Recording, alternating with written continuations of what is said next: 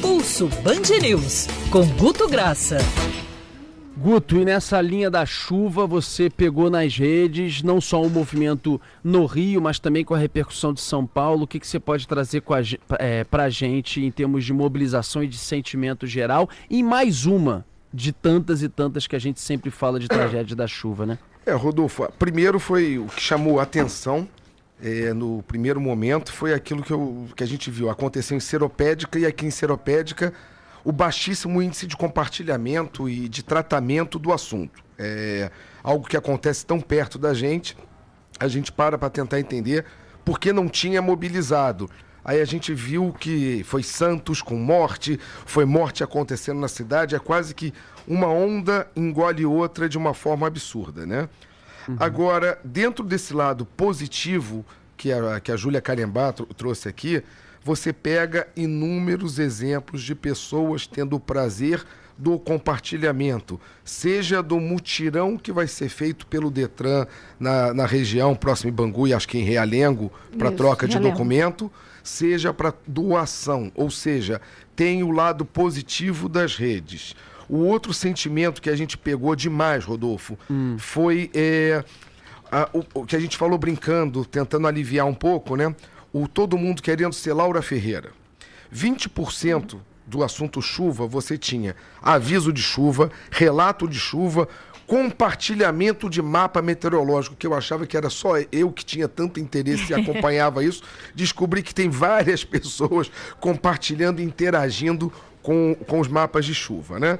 Engraçado, né? Não é engraçado, a palavra não é engraçado, mas é curioso. É impressionante, isso a gente tem reparado aqui na Band, o, o Guto. E aliás, a Band foi pioneira nisso, na TV e na Band News FM, de um de uma atenção, um cuidado ainda maior para meteorologia. Não é à toa que a gente tem uma apresentadora da Band que é meteorologista, que é a Laura Ferreira, que participa no programa aqui com a gente todos os dias também mas como as pessoas passaram até claro, com o envolvimento de fenômenos mais extremos, né?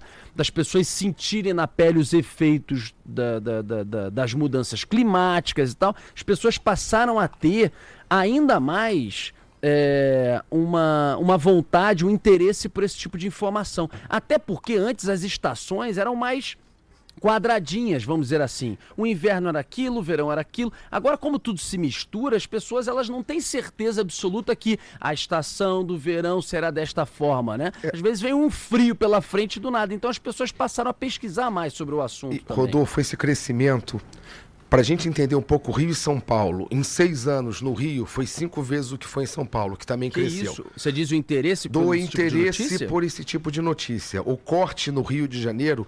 Cre... Entenda, São Paulo tem um volume maior, continua tendo mais gente interessada, mas o crescimento que isso teve no Rio de Janeiro saiu só do cara que sai de barco ou do que vai pegar onda ou do final de semana. Passou Exatamente, a entrar na nossa ordem do dia a gente querer saber sobre tempo. Não Boa. era uma coisa do carioca, era uma Você coisa do Você lembrou um negócio fenomenal, era um negócio que era só tipo assim, ah, o cara vai pesquisar o rico, rico surf para ver Pioneiro. o vento se é maral, se é terral, se tá entrando um sudoeste, se tá entrando um leste para diminuir a onda, não sei o quê era uma coisa meio que. E no né, máximo, né, vou viajar. Veleiro. Aí eu chamo. Isso, Isso, é, viajar. Ou então aquele cara que pratica vela, windsurf. Não, virou uma coisa do cidadão comum, né? É porque. Pra sua rotina. Rodolfo, aí é aquela coisa básica. Você caminha por Botafogo. O que você vê de bueiro entupido o cara que anda, ele vai olhar para a chuva, porque se a chuva vier e vier num dia de, de lua cheia com maré alta, ela vai entupir. Quando você vê aquele bueiro, é, uhum. é, não precisa ser engenheiro de, de, de, de para ter noção disso. E é impressionante, Rodolfo, no Rio de Janeiro, como até as 20 horas de ontem, é, é, é meio que um medo no ar. 6% é e se vier a grande chuva, tá tudo molhado, olha o que aconteceu em Realengo, olha o que está acontecendo. Parece que a gente tem também uma bolha de baixo astral. Ponto, eu não sei se é uma bolha de realidade, divido aqui com você, com Thaís, com Agatha, com Andreasa, porque parece assim, é 6% à espera da grande chuva que pode vir alguma coisa. Nem precisou da tal grande chuva para a gente ter mais de 5, 4 ou 5 mortos, Rodolfo. É impressionante. Né? É verdade. Guto, é, com relação, por exemplo, ainda à questão das chuvas, algum ataque específico, é, até a repercussão, por exemplo, da declara das declarações do Crivella, o que, que você pôde é. captar? Algum ataque específico a alguma autoridade ou alguém, Rodolfo, ou a própria caiu, população pelo aí, lixo? Aí veio aquela que a gente tem que compreender. A frase tá, foi tão infeliz do Crivella que ele depois pediu desculpas. Ponto.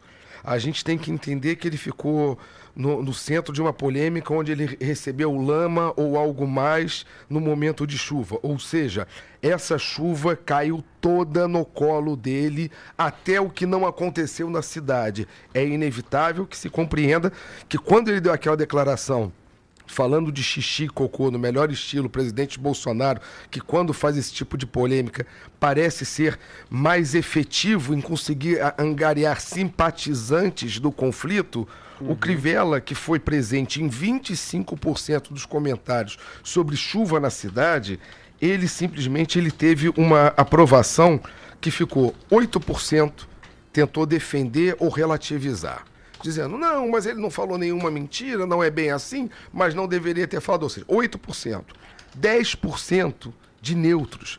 Agora, majoritariamente, você trabalhou com 80%, 82% que ficaram indignados, que acharam a frase um absurdo, que ninguém que, que vai construir, é, que muita gente mora de aluguel nesses uhum. locais, ou seja, não foi construir para fazer menos cocô, que era pensar numa ótica elitista, ou seja, ele conseguiu desagradar muito mais. Tanto é que uhum. depois, Rodolfo, tentou pedir desculpas. Só que essa desculpa foi, foi digamos assim, teve engajamento de 4% mais ou menos só do mesmo primeiro impacto, ou seja, ainda uhum. foi muito baixa. Ainda uhum. que boa parte das pessoas, que 30% eh, se manifestaram aceitando a desculpa do prefeito, foi muito baixo para o estrago que a chuva fez no colo dele dessa vez, não tenha dúvida. Tá certo, Guto. Obrigado pelas suas informações. Algum adendo aí? Alguma coisa que ficou quem, de fora? Não, quem quiser me seguir no Twitter, Opa. arroba Guto Graca, no Instagram, é Guto Graca, o Graça sem o Cedilha, no, no Facebook também, adiciona aí, vamos começar a interagir, falar um pouco fora da, daqui da, da rádio também, fique à vontade. Valeu, Guto, querido.